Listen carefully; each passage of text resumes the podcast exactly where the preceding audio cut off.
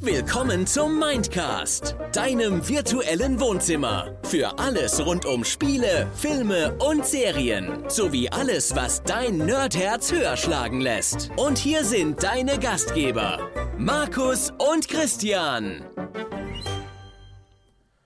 Halli, hallo, hallöle, ich begrüße euch recht herzlich hier zum Mindcast. Ich bin der Christian und bei mir ist der liebe Markus. Hallo Markus. Der Weltraum. Unendliche Welten. Wir schreiben das Jahr 2023, zumindest hier bei uns im Mindcast. Ich muss dich ein bisschen korrigieren, es heißt unendliche Weiten, nicht unendliche Welten. Habe ich unendliche Welten gesagt? Ich meinte Weiten. Egal. Wir sprechen über den Weltraum, zumindest im weitesten Sinne. Genau, heute haben wir wieder eine Folge reingeguckt, wie ihr schon wahrscheinlich gesehen habt. Du hast reingeguckt. Ja, ich habe reingeguckt. Ich gebe mir gerade äh, eben mal einen Schlag selber. Au. Sehr überzeugend. Ja. Nee, ähm, wir reden heute über die Serie The Expense äh, zu sehen auf Amazon Prime Video. Und dies ist eine äh, Sci-Fi-Serie startend aus dem Jahr 2015, 2016, so in dem Dreh, ähm, aus Amerika. Und äh, ja, im Prinzip geht es darum, es gibt äh, im 24. Jahrhundert äh, mittlerweile drei Fraktionen. Einmal die Erde, einmal den Mars, der mittlerweile kolonisiert wurde, und dann gibt es noch eine Vereinigung der, ähm, ich sag mal, äußeren Territorien, Meteoriten, Kleinstplaneten, äh, der sogenannte Gürtel. Alle drei äh, leben in einer äh, sogenannten Patt-Situation. Es gibt leichte politische Spannungen zwischen diesen drei Fraktionen. Die Erde geleitet von der UN, die äh, Gürtel von der, oh, jetzt habe ich es, äh, ähm, OPA, genau, die sogenannte OPA und äh, die, äh, der Mars, der äh, von der, sage ich mal, Regierung geführt wird. Diese drei äh, leben, wie gesagt, in einer Pattsituation, sind aufeinander angewiesen, beziehungsweise der Mars und die Erde vor allem sind auf diesen Gürtel angewiesen, weil Wasser ist da so ein bisschen schwierig mittlerweile. Und äh, ja, durch, äh, durch, den Abbau von Eis äh, durch die Leute der OPA beziehungsweise durch die Bewohner des Gürtels ähm, äh, äh, äh, bekommen Mars und Erde ihre Ressourcen beziehungsweise ihr Wasser. Wasser ist in dieser Serie quasi eines der oder wenn nicht sogar die wertvollste Ressource in der Serie. Und ja. das ist so die Ausgangssituation. Das ist jetzt ja auch nicht so anders als im echten Leben. Frag mal Nestle. Ja. Die sind da auch voll im Gürtel aktiv. Und spätestens, wenn Nestle aktiv wird, müsste der ein oder andere den Gürtel auch etwas enger schneiden. Der Hammer, oder? Der Hammer. Ja, äh, The Expense hatte ich dir ja empfohlen als äh, Kenner deines Seriengeschmacks äh, bin ja. ich der Meinung, dass die Serie dich äh, sehr faszinieren wird. Ich persönlich habe sie schon angefangen zu gucken, steck irgendwo so mittendrin. Ja. Ich glaube, Staffel 4 oder so bin ich äh, stehen geblieben. Habe jetzt eine ganz, ganz, ganz, ganz lange Pause gemacht und als wir uns neulich mal drüber unterhalten hatten, was könnte man denn als nächstes mal so als reingeguckt Folgen machen, fiel mir natürlich direkt äh, The Expense ein und in unserem Gespräch habe ich festgestellt, the fuck, er kennt The Expense noch gar nicht, also war klar, was daraus resultieren musste. Genau, und nachdem ich mir so ein bisschen ähm, Daten von The Expense reingezogen habe, dachte ich mir so, what the fuck, sechs Staffeln gibt es schon davon. Ja, mit insgesamt 62 Folgen und äh, schön und dankenswerterweise, dass es wieder so eher längere Folgen sind, so um die 40 Minuten rum, so 42 ja, genau. Minuten, 43, 45, so in dem Dreh. Und äh, das finde ich persönlich immer sehr angenehm. Also wir haben jetzt gerade, wir machen das bei reingeguckt, in der Regel ja so, dass wir zwei Folgen so entspannt gucken, jeder für sich und die dritte Folge direkt vor der Aufnahme zusammen, so auch heute. Genau. Wir kommen also quasi gerade direkt aus dem Wohnzimmer. Ich, ich muss ja sagen, ich habe sogar die ersten zwei Folgen sogar noch heute geschaut. Ja, Direkt nach dem Aufstehen. Prokrastination vom Feinsten wieder. Ja, absolut. Ich bin immer top vorbereitet, wie du siehst. Aber ich kann das noch toppen. Ich habe durch die zweite Folge ja noch, noch durchgeskippt. Genau. Aber ich, Wobei du hast es ja schon vorher gesehen. genau, aber ich kenne sie ja auch. Ähm, Ich war mir nur nicht mehr sicher. äh, Also ich hätte es heute tatsächlich nicht mehr rechtzeitig geschafft sonst. Ähm, Und ich wusste tatsächlich nicht mehr, ob ein bestimmtes Ereignis, das ich im Kopf hatte, in dieser zweiten Folge noch äh, passiert. Deswegen wollte ich das zumindest noch mal so grob überflogen haben. Also Genau. Ich habe schon den Großteil gesehen, aber hin und wieder mal so ein paar Szenen über, übersprungen. Ähm, genau, also ich bin wie gesagt der Meinung, dass du die Serie sehr mögen wirst. Wie so dein Fazit nach den ersten drei Folgen ist, da kommen wir später noch drauf zu sprechen. Genau. Aber ich denke, dass diese Serie sich durchaus auch eignet, um sie einfach für so ein Reingeguckt zu nehmen, weil die bei vielen tatsächlich echt untergegangen ist. Die Serie hat zwar eine große Fangemeinde und die war zwischenzeitlich mal abgesetzt und wurde dann glücklicherweise doch noch gerettet und äh, weiter fortgesetzt sozusagen. Ah, okay. Ähm, und ich weiß, dass, äh, also die lief halt ursprünglich auf Netflix und dann war die halt eigentlich äh, weg vom Fenster und dann ist das glücklicherweise dann äh, bei uns im deutschsprachigen Raum bei äh, Prime Video weitergegangen. Und das Schöne daran ist, dass sie sehr weltraumlastig ist, aber für meinen Geschmack so eine sehr angenehme Mischung hat. Also von Anfang an haben wir das ja so, dass wir einige unterschiedliche Locations kennenlernen und dass es nicht so dieses typische Weltraumding ist. Und, da ich weiß, dass viele Leute, die vielleicht gerne Science Fiction gucken, aber mit diesem ganzen Weltraumkram, wie ich es dann immer gerne zusammenfasse, oft Probleme haben, wenn das so dieses typische Ding ist. Es ist eine Mannschaft in einem Raumschiff und die erlebt ihre Abenteuer nur in diesem Raumschiff ähm, und alles dreht sich um dieses Raumschiff und man sieht halt kaum was anderes. Höchstens mal einen Planetenbesuch, so à la Star Trek. Genau.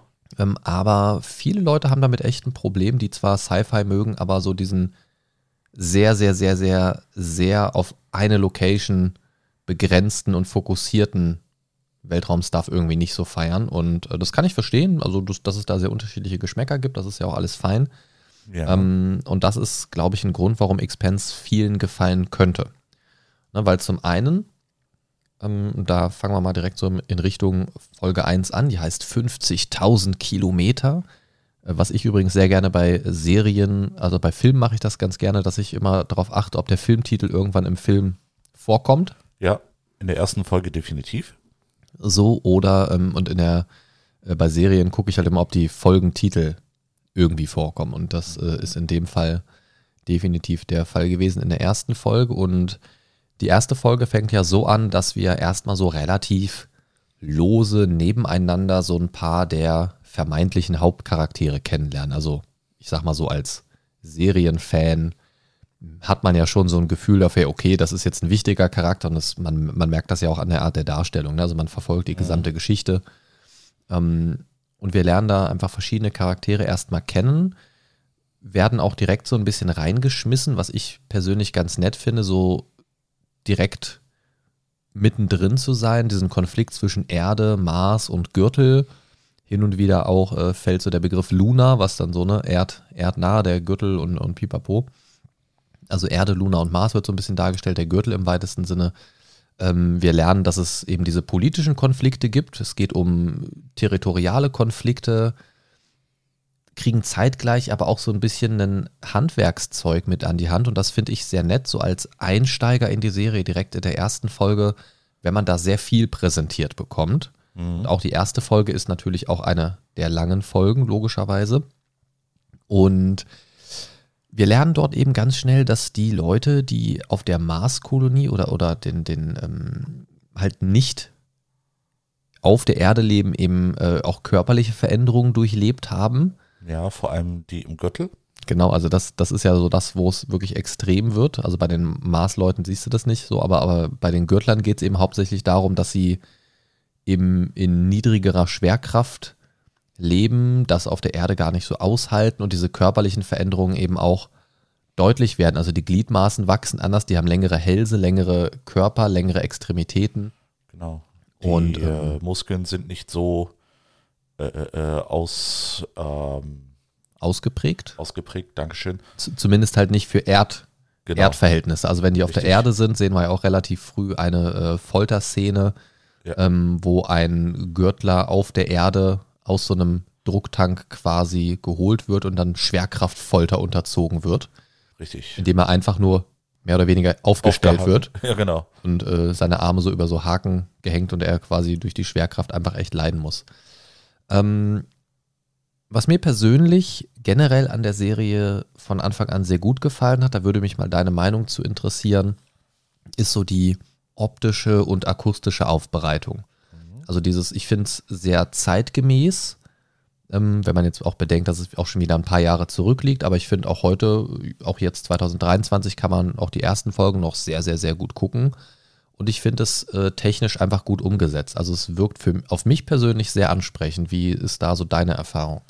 Ähm, ich muss sagen, äh, optisch ist das wirklich sehr ansprechend gemacht. Ähm, was mir da so ein bisschen aufgefallen ist, ist äh, eine sehr düstere Bildgebung. Ne? Also e egal ähm, in welcher Szenerie man gerade ist, es ist wirklich sehr dunkel gehalten. Ne? Äh, sei es äh, auf dem äh, äh Eisfrachter, sei es ähm, auf der äh, Abbaustation ähm, Medina oder auf der Erde. Ne? Also du hast nicht viele Szenen, die bei Tag spielen.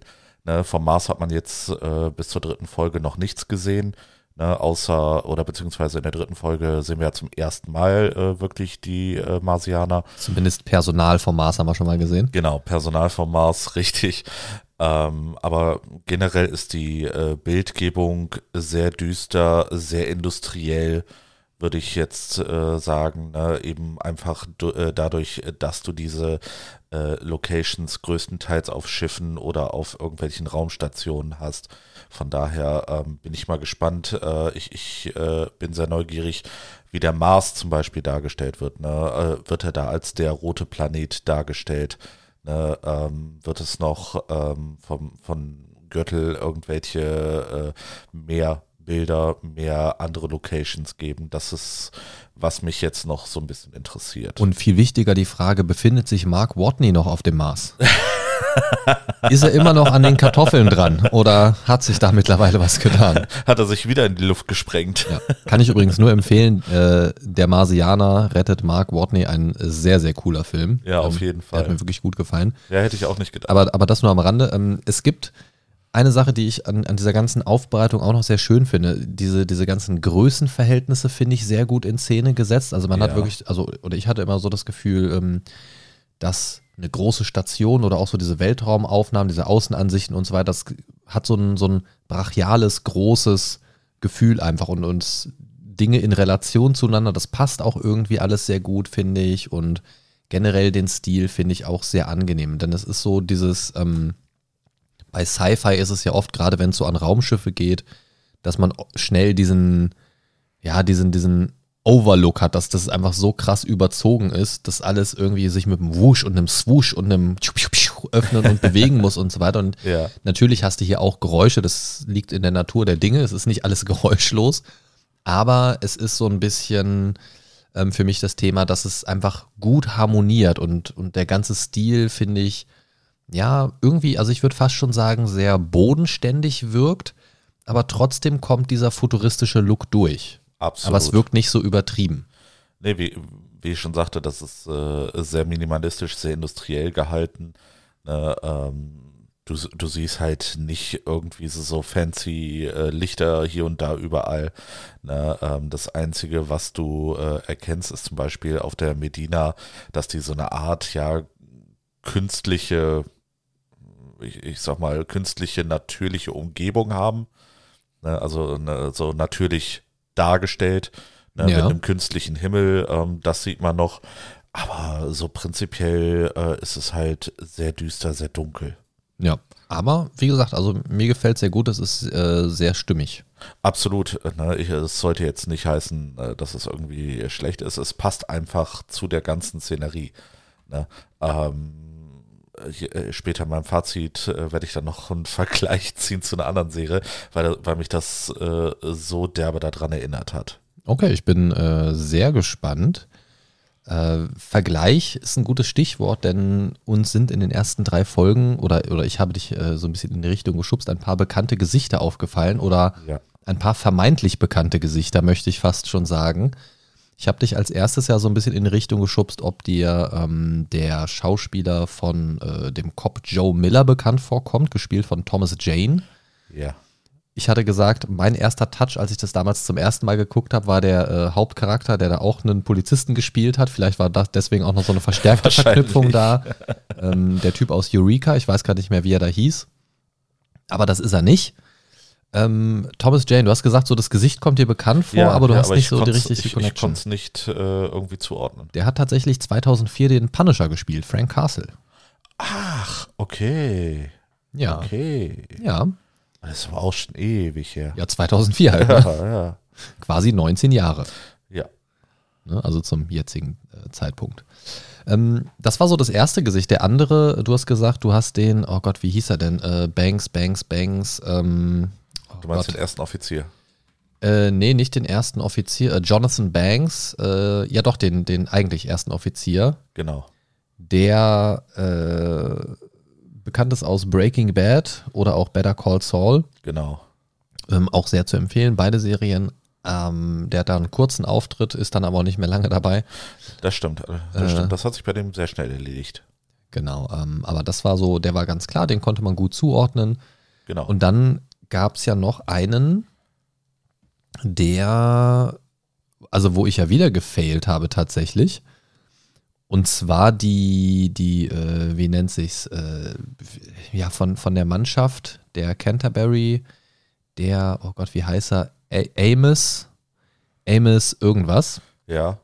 Jedenfalls der etwas breitere, den habe ich verwechselt mit einem Darsteller aus äh, Battlestar Galactica, wo ich tatsächlich erst heute gecheckt habe, als ich den Namen nochmal gegoogelt habe, dass es nicht der äh, Chief Tyrrell aus Battlestar Galactica ist. Deswegen war ich da heute nochmal selbst irritiert und ich habe festgestellt, dass irgendwie sehr viele Leute sehr ähnlich aussehen. Ne? Zum Beispiel der Schauspieler von äh, Holden, der war, äh, also von äh, James Holden, äh, gespielt von Stephen Strait. Der erinnert mich optisch halt komplett an Kit Harrison. He heißt der Kit Harrison? Äh, Kit Harrington. Kit Harrington, genau. Ich war, wusste doch, irgendwas war gerade komisch. Äh, aus Game of Thrones, den äh, Jon Snow. Ähm, sehen sich sehr ähnlich, ist er aber auch nicht. Das wusste ich allerdings äh, schon ein bisschen länger. Die Erkenntnis kam nicht heute. Deswegen habe ich eben schon gewitzelt gesagt, irgendwie, das ist eine Serie irgendwie voller Doppelgänger. Und es gibt tatsächlich im weiteren Verlauf der Serie, ging es mir zumindest so, dass da tatsächlich nochmal so zwei, drei Gesichter aufgetaucht sind, die ich mit wem komplett anderen verwechselt habe. Ich habe so das Gefühl, ich werde langsam alt und kann keine Gesichter mehr auseinanderhalten. Ja, wobei, äh, hast du mir ja gerade auch gezeigt, ne? Die, die, das ist teilweise echt äh, so eine verblüffende Ähnlichkeit mit manchen, ne? Ja, also es ist, es ist schon ein bisschen wirr manchmal, aber das, das äh, spielt mit meinem Kopf, das ist nicht gut. Ähm, was ich persönlich sehr gut fand, ich weiß nicht, vielleicht kannst du da was zu sagen, weil du jetzt gerade so frisch in die Serie einsteigst. Ich finde an dieser Serie super angenehm diesen Ansatz, den sie verfolgt. Ich weiß nicht, ob dir das aufgefallen ist. ähm, Das wird im weiteren Verlauf der Serie aber auch noch ein bisschen deutlicher. Die Serie The Expanse verfolgt tatsächlich einen sehr wissenschaftlichen Ansatz bei der ganzen Darstellung. Ja. Ähm, und das merkt man in vielen Aspekten der Serie tatsächlich. Jetzt am Anfang noch nicht ganz so viel, aber so als, als Beispiel, was ich meine für dich. Zum Beispiel, dass äh, die bei dem starken Beschleunigungsmanöver, was sie am Anfang machen, auch so eine Beschleunigungsdroge sich zuführen, Ja, genau. damit der Körper gesehen. das aushalten kann. Ja. Das ist ähm, also für so eine Hochgeschwindigkeitsreise, dass man das nicht mal eben so macht. Mhm. Ähm, und auch, wie gesagt, so diese äh, Schwerkraftfolter, dass einfach so diese, diese Körper auch sehr unterschiedlich sind. Wenn man jetzt mal so an, an Star Trek denkt, hat gefühlt jeder Planet die gleiche Schwerkraft. So überall in der stimmt. Galaxie, egal wo die sich runterbeamen, alles klar. Da geht es dann halt so um die Lebensbedingungen, ob da giftige Gase sind, aber die Schwerkraft, alles cool, immer gleich. Ja, ja. So bis vielleicht auf irgendeine Special-Folge, dann ist es aber Und überall wahrscheinlich. Sauerstoff. Ja, überall dann, dann ist es Sauerstoff. wahrscheinlich, ja gut, sonst würden sie halt nicht runterbeamen, ne? Ähm, aber das ist wahrscheinlich eher so eine Plot-Device dann, wenn das in einzelnen Star Trek-Folgen vielleicht so vorkommt. Aber so grundsätzlich, das ist was, das hat mich auch an Stargate immer so ein bisschen genervt. Überall, wo sie hinkommen, in der Regel sind die Menschen überall. Da wird es natürlich durch die Story erklärt, ne, dass die Goa'uld die Menschen in der Galaxis verteilt haben. Ja. Sozusagen als billige Arbeitskräfte. Ähm, da haben sie also einen ganz netten Workaround geschaffen, sage ich mal. Aber in vielen Sci-Fi-Sachen ähm, oder auch Fantasy-Sachen geht das, geht das oft verloren, diese Unterschiede auch irgendwie in die, in die Lore, in die Geschichte der Welt irgendwie so einzubinden. Und äh, hier ist eben so dieser wissenschaftliche Ansatz. Das heißt, man hat äh, die Belastung durch hohe G-Kräfte bei dem Weltraumflug, so wenn es darum geht. Man hat den fundierten wissenschaftlichen Ansatz, also eher wissenschaftlich fundiert. Das ist natürlich jetzt nicht komplett alles wissenschaftlich akkurat unbedingt, aber die Basis dafür ist tatsächlich wissenschaftlich. Ja. Und das finde ich halt sehr cool, weil man, also es fühlt sich dadurch, auch wenn man jetzt keine Ahnung von der Wissenschaft hat, fühlt es sich direkt viel weniger an meiner Meinung nach wie so ein, ja, ja, das passt schon. So, also man hat so das Gefühl, das macht irgendwie Sinn. Ja, ich, ich bin mal gespannt, ähm, da, da wollte ich nochmal nachgucken. Ähm, die haben ja irgendwann gesagt, dass sie das Eis, äh, was die Gürtler, äh, ich sag mal, ernten, dass sie das aus den Ringen des Saturn holen. Mhm. Ja, ähm, jetzt weiß ich tatsächlich gar nicht, gibt es Eis in, in den Saturnringen? Das ist noch so eine Sache, die ich äh, mir gerne mal angucken würde. Ich meine tatsächlich schon. Also das ist, äh, glaube Ja, ich, in so, den. So, so gut kenne ich mich damit äh, da nicht aus. Also ich glaube tatsächlich, äh, wenn ich mich recht erinnere, dass in den Ringen um den Saturn quasi äh, Eis, Eis irgendwie hin und her schleudert. Okay.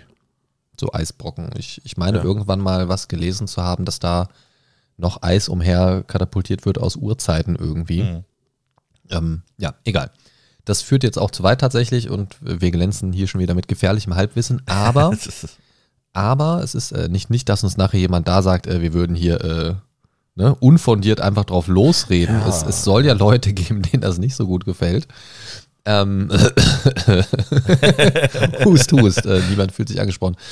Aber ähm, ich höre schon so raus bis jetzt, dass dir die Serie ganz gut äh, zu gefallen scheint. Also du hast jetzt so an ein, zwei Punkten schon gesagt, ja, da muss ich mich nochmal näher informieren irgendwie. Also du, es scheint schon so ein bisschen dein Interesse geweckt zu haben. Äh, Schlecht ist es nicht. Schlecht ist es nicht. So richtig gecatcht hat sie mich allerdings auch noch nicht, muss ich ehrlich zugeben. Ja, Na, es, es es fängt ist- aber auch sehr langsam an, muss ich Ja, sagen. Ne? Also das also ist ähm, genau, da, das habe ich auch schon gemerkt. Ne? Ähm, es ist ein sehr langsamer Aufbau. Ne? Ähm, aber äh, wie, wie ich schon sagte, es, äh, oder wie wir sagten, wir, es waren jetzt erst die ersten drei Folgen. Ne? Ich bin mal gespannt, wie es weitergeht. Ich werde es mir wahrscheinlich zwischendurch mal so ein bisschen reinsnacken, weil sechs Staffeln, das ist ja auch nicht unerheblich. Ne? Ähm, ich, ich muss mir selber noch die Frage stellen, will ich mir die sechs Staffeln jetzt alle äh, irgendwie reinsnacken oder nicht?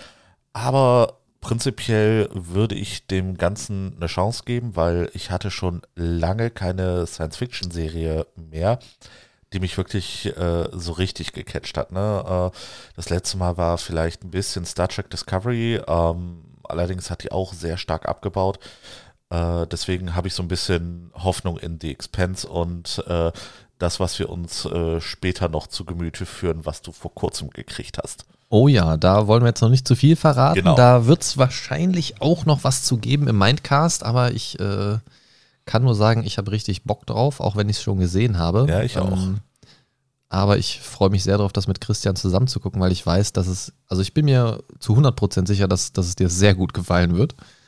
Ähm, deswegen äh, freue ich mich, Ich- das ich mit bin dir mir da auch ziemlich schauen. Ja. Und nein, es ist nicht Blitzball the Movie. Ach verdammt. In der Hauptrolle Christian. Yes. Regie, Regie Christian. Stunt-Doubles, nicht Christian.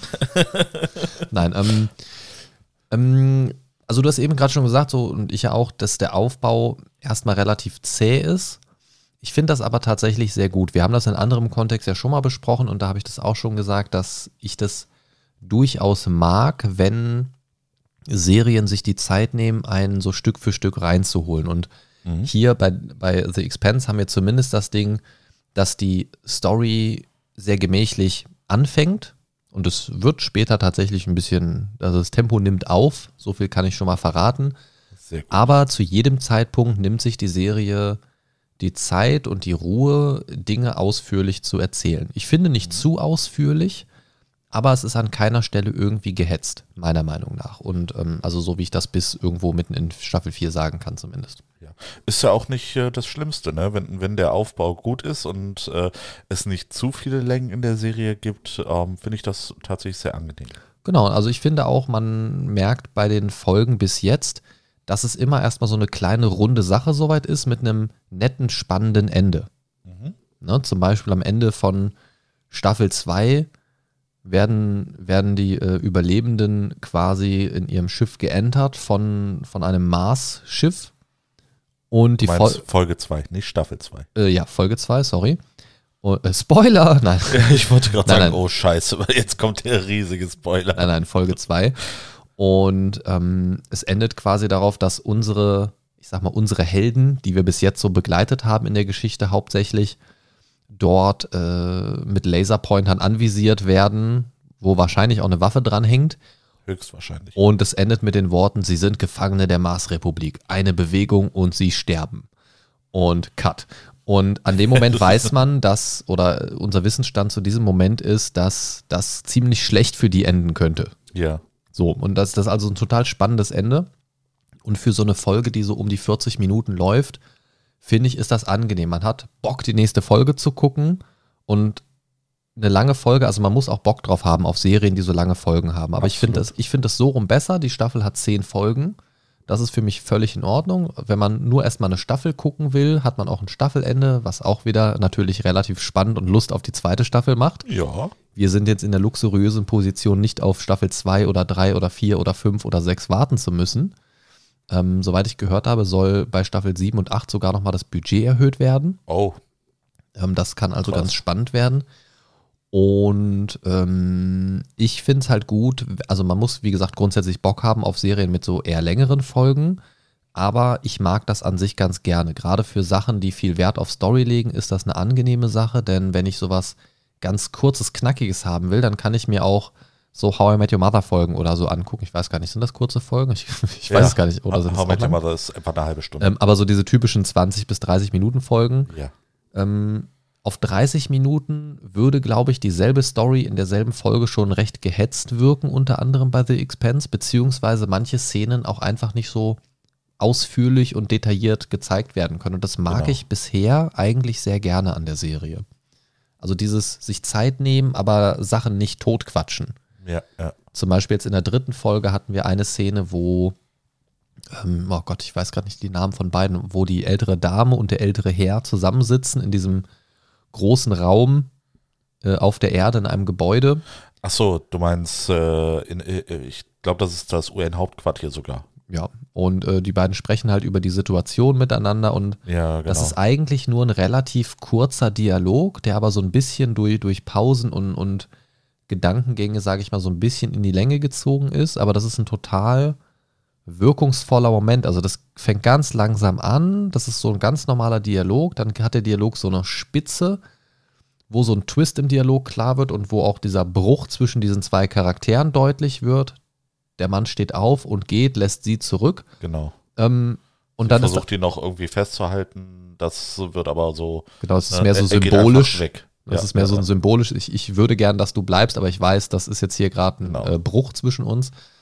Und dann ist das wieder so ein ganz langsames Fade-out Fade out aus der Situation. Und das hätte man kürzer machen können, mit Sicherheit, aber es hätte bei weitem nicht die Wirkung gehabt. Genau. Und das sind die Momente, wo ich das mag, dass sich die Serie Zeit lässt. Ist dir eigentlich, äh, wo wir gerade noch bei äh, Schauspieler kennen waren? Äh, Stopp, lass mich raten, du meinst den Mann von der älteren Frau? Ja, genau. Ne? Ja. Übrigens, sie heißt Christian Avasarala. Ja, der äh, Mann ist der Papa von äh, hier äh, Kutrapali aus Genau, äh, Rajesh. Kutrapadi. genau. Ne, äh, das war einer der zwei Schauspieler, die ich direkt erkannt habe. Ich wollte es extra nicht sagen, weil ich gucken wollte, ob du jetzt bei unserer Aufnahme noch selber was dazu sagst. Aber natürlich erkennt man den. Logisch. Natürlich. Logisch. Und wie man sieht, er hat es weit gebracht. Ja, absolut. Genau. Ähm, eine Sache, die ich ähm, auch sehr gut finde an der Serie, und man merkt schon, auch bei mir ist die äh, Tendenz tatsächlich sehr positiv. Die Darstellung so von dieser gesamten Ernsthaftigkeit, die das Gefühl von Bedrohung in entsprechenden Situationen, sei es jetzt der Aufstand da in, in Folge 3, diese Ausschreitungen, ähm, oder auch die Kampfsituation generell oder, oder diese, dieses, äh, wir weichen jetzt hier den Geschossen aus, haben es geschafft und merken dann, oh, die Geschosse sind gar nicht für uns. Dam, dam, dam. so, ähm, also das hat, das hat ein richtig gutes Gefühl und auch, dass, dass äh, ja, diese Sensation der Geschwindigkeit, nenne ich es mal. Also wenn du, wenn du merkst, dass sich Geschosse im Weltraum bewegen, wie die Raumschiffe oder die, die Gefährte sich bewegen im Weltraum, hat das so ein Gefühl von, auch von, von einer gewissen Wucht, von einer gewissen Schwere. Ja, das sieht man ja einfach an dem Wendemanöver der Canterbury. Genau, ja, es dauert jetzt halt einfach ein bisschen und ja. das äh, wird einfach nicht so, ne, das, das hat für mich einfach so ein gutes Gefühl von, von so Bodenständigkeit, wie ich eben schon gesagt habe. Also, dass das sehr, also ich, ja, ich traue es mich kaum zu sagen, realistisch wirkt. Ja. Aber man hat so das Gefühl, das könnte so passen. Also nicht realistisch, sondern nachvollziehbar einfach. Genau, also glaubwürdig. Ne? Genau. Und ich glaube, dass das äh, ist ein sehr, sehr großer Aspekt dieser Serie. Ähm, gerade weil Geschichten auch ein bisschen anders erzählt werden als zum Beispiel in Star Trek. Mhm. Ja, und das, das äh, merkst du auch daran, dass hier sehr viele verschiedene Charaktere erstmal dargestellt werden. Und vor allen Dingen am Anfang kann es erstmal ein bisschen verwirrend sein. Man sieht so ein bisschen auf der Erde mit der UN-Frau, dann sieht man ein bisschen äh, im Weltraum mit den Leuten, die da so rumeiern. Genau. Dann begleitet man plötzlich einen Cop, der irgendwo rumläuft und irgendeinen Fall hat der Fall hat mit der Person, die kennen wir auch noch nicht. Die Person hat irgendwie auch keine Connection zu irgendwem, den, den wir kennen und keine Ahnung. Das ist alles so. Es fühlt sich an, als würde man drei Storylines parallel verfolgen erstmal. Ja, genau, ne? aber die Frau, die der Cop sucht, ne, die äh, lernen wir als allererstes in der Serie kennen, ne? die Judy Mao. Ja, ja. Ja, ja, also ja, also kennen im Sinne von, man, man weiß jetzt noch nicht so richtig, was, was steckt so ja, dahinter. Ja. Also man kriegt schon so ein paar Brotkrumen hingeworfen, ne, was äh, was sie, äh, was sie anbelangt. Ne? Aber ähm, wirklich viel wird da noch nicht erzählt. ja, genau. Also so also, ne, ich rede vom Stand jetzt dritte Folge. Genau, natürlich. Also so, so potenzielle Verbindung zu OPA äh, wird ja genau. so ein genau. bisschen reingestreut und so weiter. Aber man hat jetzt nicht so den, den Kontext, was, was hat das jetzt mit der, mit der eigentlichen Hauptstory, sage ich mal, zu tun. Genau. Ist es Teil des Konflikts oder sorgt das für ein anderes Problem und so weiter. Ähm, also ich kann schon mal so viel verraten, das würde ich jetzt aber auch nicht groß wundern und nicht so ein großer Spoiler sein, dass die parallel laufenden Storylines sich so ein bisschen annähern. Natürlich. Und vielleicht auch kreuzen so ein bisschen. Ja, ja. So, also und, da, und das finde ich sehr gut, weil man eben so ein bisschen drauf hingeführt wird. Und das ähm, bietet uns als Zuschauer, finde ich, auch die Möglichkeit, erstmal so ein bisschen sich auf diese einzelnen Punkte einzulassen, die Perspektive von den Einzelnen einzunehmen, weil man sie eine Zeit lang einfach so für sich begleitet. Ja. Ne, erstmal die, die Raumschiff-Crew, die UN-Dame und ihr drumherum und den Cop.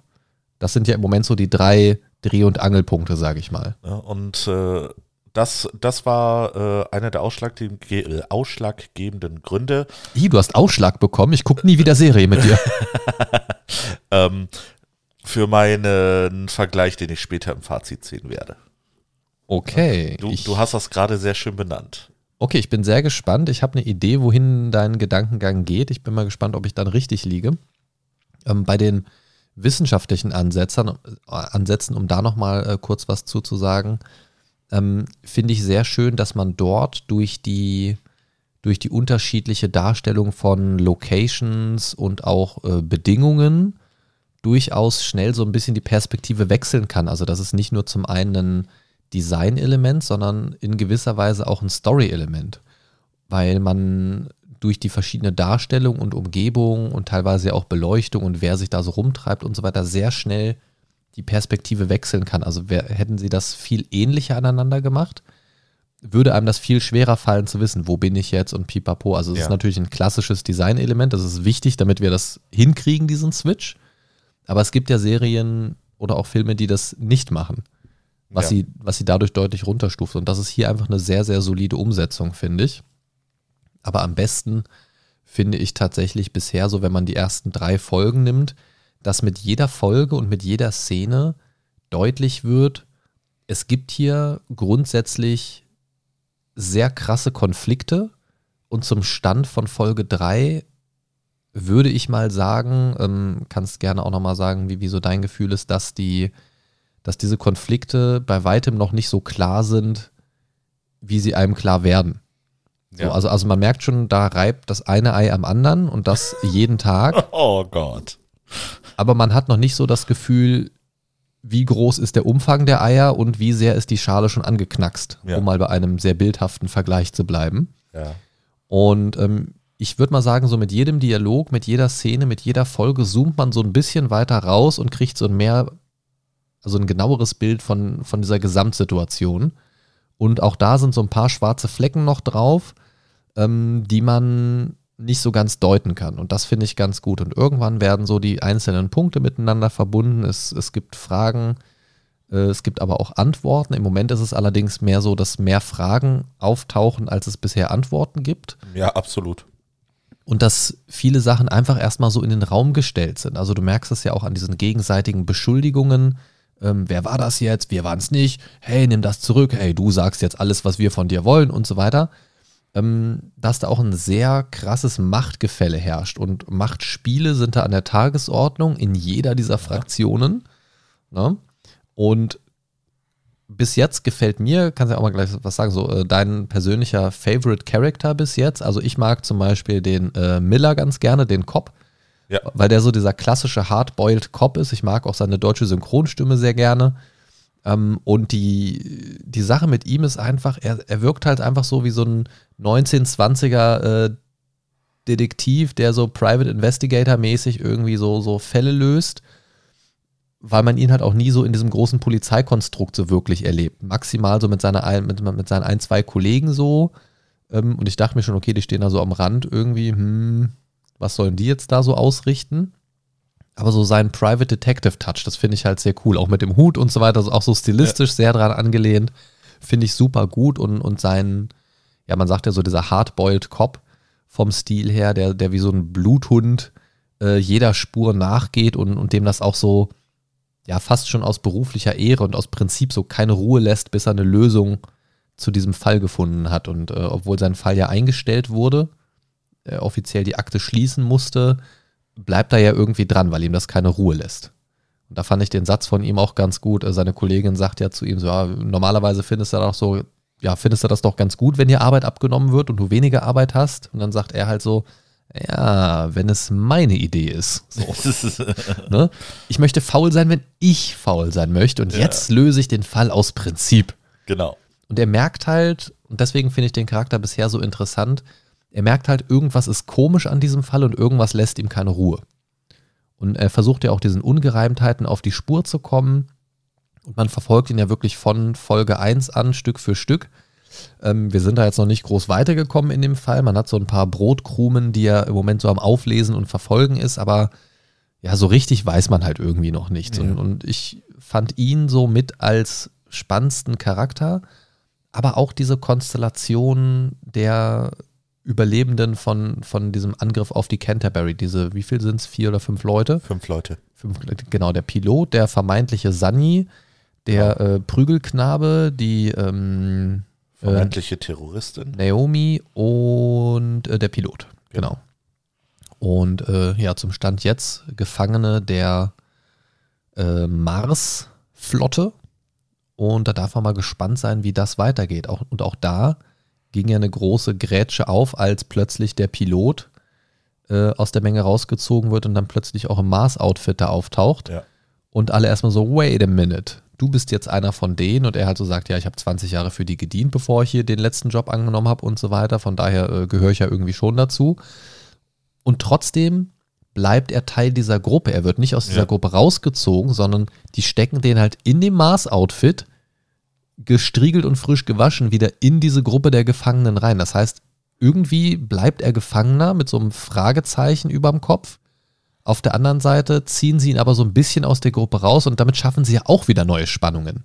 Ganz genau. Und diese Verhörsituation hat ja auch wieder Spannungen geschaffen mit, ey, guck mal hier, eure Kollegin ist übrigens eine OPA-Terroristin, wusstet ihr das schon? Ja. So, ach übrigens, euer Sunny, der ist gar kein Sunny. So. Genau. Äh, und, und packen das auf der Flucht. und packen das einfach so, nee, vor dem Drogendealer auf der Flucht. Oder vor dem Drogendealer auf der Flucht, genau. Und äh, das ist halt ganz spannend, weil auch da merkst du auf so einem auf so einer Mikroebene diese, diese Spannungen, Konflikte und Machtspiele. Und das Ganze skaliert ja auf die drei Fraktionen hinaus. Genau. Und mit einem Fragezeichen zum jetzigen Zeitpunkt vielleicht auch drüber hinaus, weil man noch gar nicht so genau weiß, wer steckt jetzt wo hinter und wer steckt mit wem unter einer Decke und äh, wer reißt sich die nachts äh, unter den Nagel, damit der andere friert. Das ist halt so eine Sache. Aber, aber komm mal kurz zurück zum Charakter. Welcher Charakter oder welche Charaktere sind so deine Favorites im Moment? Wo sagst du, da möchte ich am meisten wissen, wie es weitergeht oder da finde ich die Darstellung bis jetzt am besten? Äh, tatsächlich kann ich auch äh, mit dem äh, Cop absolut connecten. Ähm, was ich bei ihm äh, noch sehr spannend finde, ist, ähm, wie du schon sagtest, äh, der ist so ein bisschen unkonventionell, ne? so, so ein 90, äh, 1920 Jahre Detective-Typ. Ne? Was ich halt sehr spannend finde, ist, ähm, der scheint sich auch einfach, ich sag mal, zwischen den Spek äh, Spektren äh, so ein bisschen hin und her zu bewegen. Also ähm, er, er, nutzt quasi auch äh, den Untergrund, das Kriminelle für sich. Ne? Äh, sie ist ja unter anderem äh, daran, dass er auch Schmiergelder verteilt, äh, hier äh, in der Szenerie mit äh, den Typen, der die Luftfilter immer warten soll. Ja, oder dass er den einfach mal in eine Luftschleuse schmeißt und genau. damit droht, ihn da rauszujagen, wenn er nicht das macht, was er ihm sagt, nämlich die Luftfilter sauber halten. Ganz genau. Ne? Also er setzt sich auf eine sehr ich sag mal, auf eine sehr direkte, nicht immer so ganz regelkonforme Art schon für seine Umwelt ein. Ja. Also ist so ein bisschen, äh, ja, Dirty Harry-mäßig unterwegs. Äh, Entschuldigung. Äh, ja, absolut. Ach, langweilig dich, Christian. Ist okay.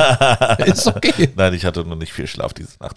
Ähm, nee, und ich, ich finde das halt spannend, ähm, wie, wie er sich halt in diesen ganzen Spektren äh, bewegt, sowohl Rotlichtmilieu als auch äh, äh, im, im Untergrund, als auch äh, generell äh, vielleicht auch mit Kriminellen zusammen. Ne? Äh, er, er, versucht halt seine Station, die Medina, irgendwie so ein bisschen auch nebenbei sauber zu halten. Ne?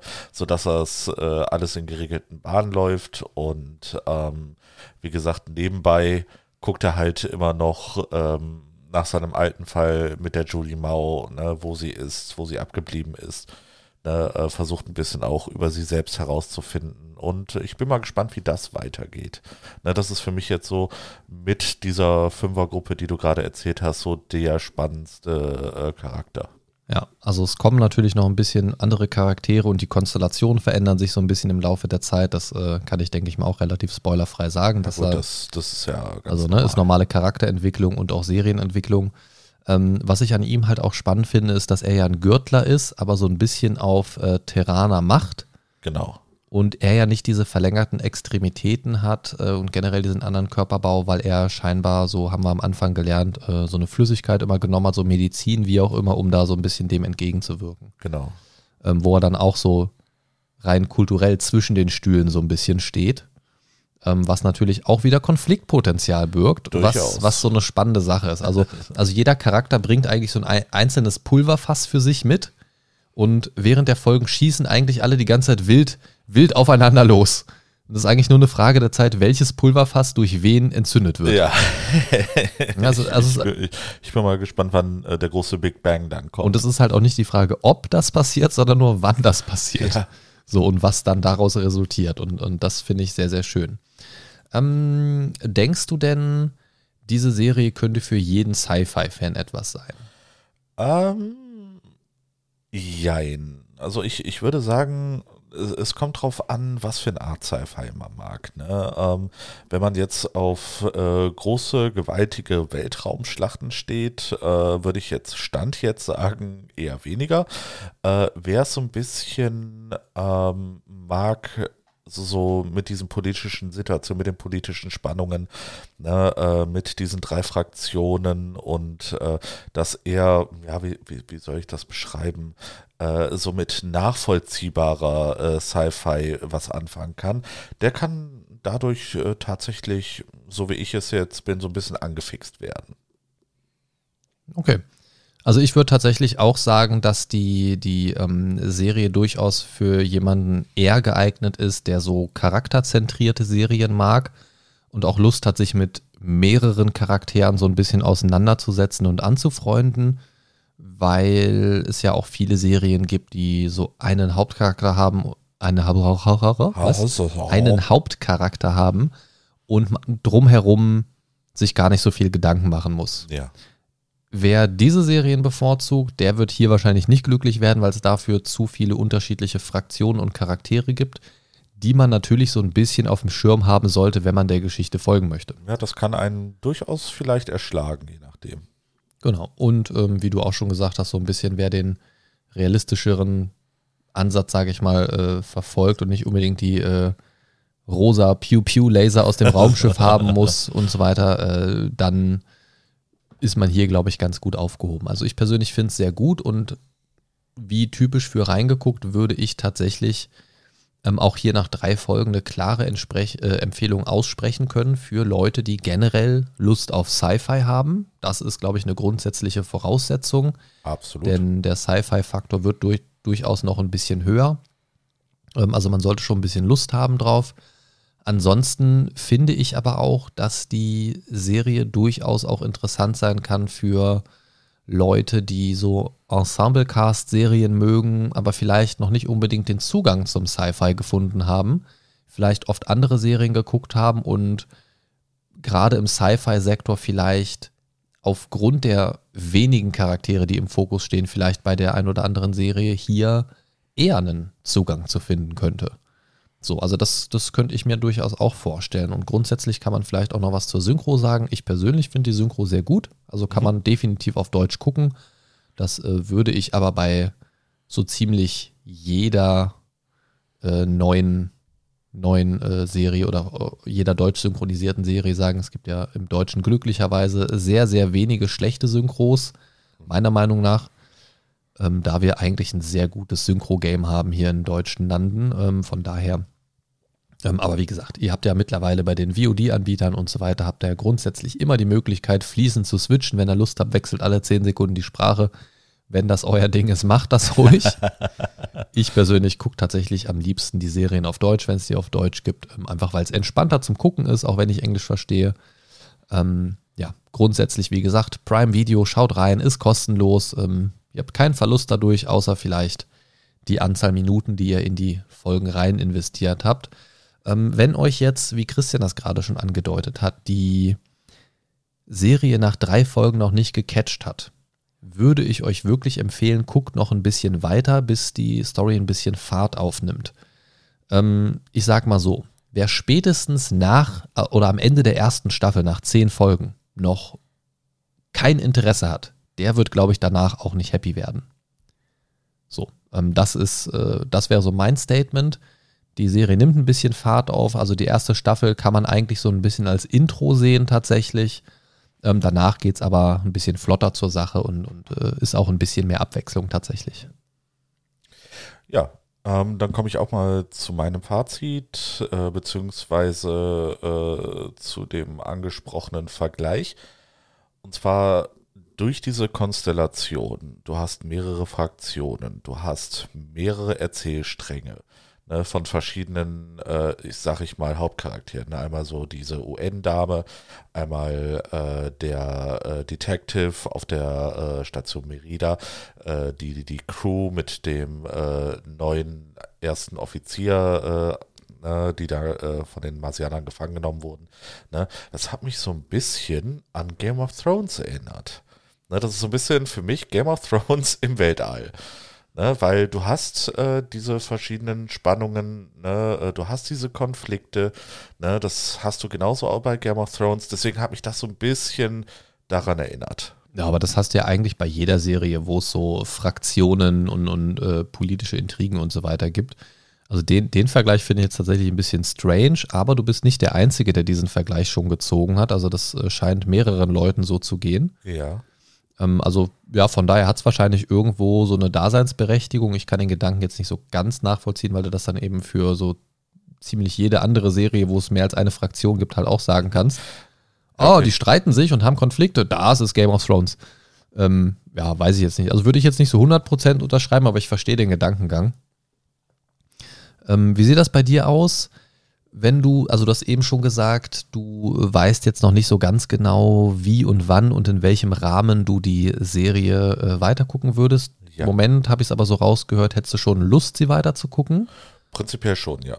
Genau, ähm, also ich würde dir empfehlen und auch allen anderen, die es gucken, einfach nicht zu lange Pausen zu machen. Mhm.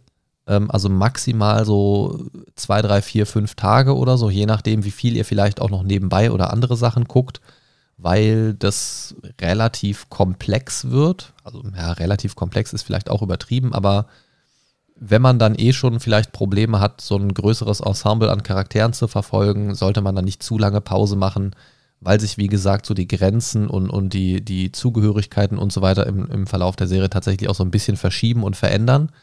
Und dann kann es sein, dass es irgendwann ein bisschen wirr wird. Ja. Wenn man, ja. wenn, also wenn man nicht die, die zeitliche Verbindung so dazu mehr hat. Ich für meinen Teil würde das äh, wahrscheinlich so machen, weil ich äh, gerade noch eine andere Anime-Serie gucke, äh, sobald ich die beendet habe, werde ich wahrscheinlich mit The Expense einfach weitermachen. Ja, also, also dass das, ich das mich darauf das konzentrieren kann. Also das wäre wirklich das Beste, die relativ am Stück zu gucken. Natürlich nicht jetzt an, an einem äh, Tag direkt fünf Folgen oder so. Ich meine, klar kann man auch machen. Ja. Ähm, aber äh, wie gesagt, also meine Empfehlung wäre einfach nicht zu große Pausen zu machen, weil dann verliert man irgendwo so ein bisschen die Connection. So ging es mir auch irgendwann schon mal. Ich habe dann irgendwann auch nochmal Staffel, Staffel 1 angefangen, weil ich irgendwo in Staffel 3 eine Pause eingelegt hatte oder so und habe dann jetzt vor einer Weile mal Staffel 1 wieder angefangen und hänge jetzt da irgendwo in Staffel 4 rum. Ja. Ähm, Kann es aber nur empfehlen. Also mir persönlich macht es sehr viel Spaß, die Serie zu schauen. Gerade eben, weil sie sich auch in dem einen oder anderen Aspekt durchaus vom Einheitsbrei so ein bisschen abhebt. Und einfach für mich persönlich so eine erfrischende Abwechslung ist im Sci-Fi-Bereich, ohne jetzt das Rad neu zu erfinden. Aber ich, ich äh, basiere das tatsächlich wirklich immer wieder. Also mich führt es immer wieder zurück zu diesem zu der Art, wie es dargestellt wird und dass es so ein bisschen fundierter alles ist und so ein bisschen dieses Gefühl vermittelt, wie ja, das könnte so sein. Das kann ich mir ja, vorstellen. Das gefällt mir persönlich, glaube ich, mit am meisten an der Serie. Ja, wenn das äh, alles war, was du sagen wolltest, wären wir, glaube ich, am Ende. Ich bin sowas von am Ende. Du bist sowas von am Ende. Dann würde ich sagen, gucken wir gleich erstmal, dass du was zu futtern in den Bauch kriegst. Hier ja. steht bei uns nämlich gleich noch ein großes Fressgelage an. Dazu oh, aber vielleicht Dazu aber vielleicht äh, an anderer Stelle mehr. Wir werden sehen. Oder hören vielleicht auch, man weiß es noch nicht. Genau. Und in diesem Sinne würde ich sagen, lebt lang und in Frieden, äh, nicht im Star Trek-Universum, sondern im Universum von The Expense. Bis dahin, ich bin Markus und neben mir sitzt der Christian und ich wünsche euch einen schönen Sonntag noch. Oder wann auch immer ihr uns hört. Ciao, genau. ciao. Ciao.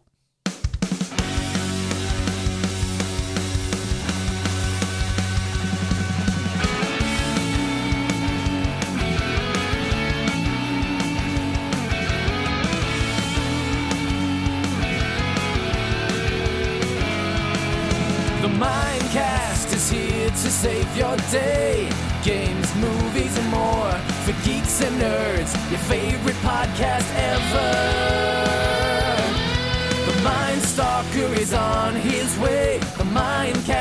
Is here to save the day. The Mind Stalker is on his way. Talking about things the Mindcast way.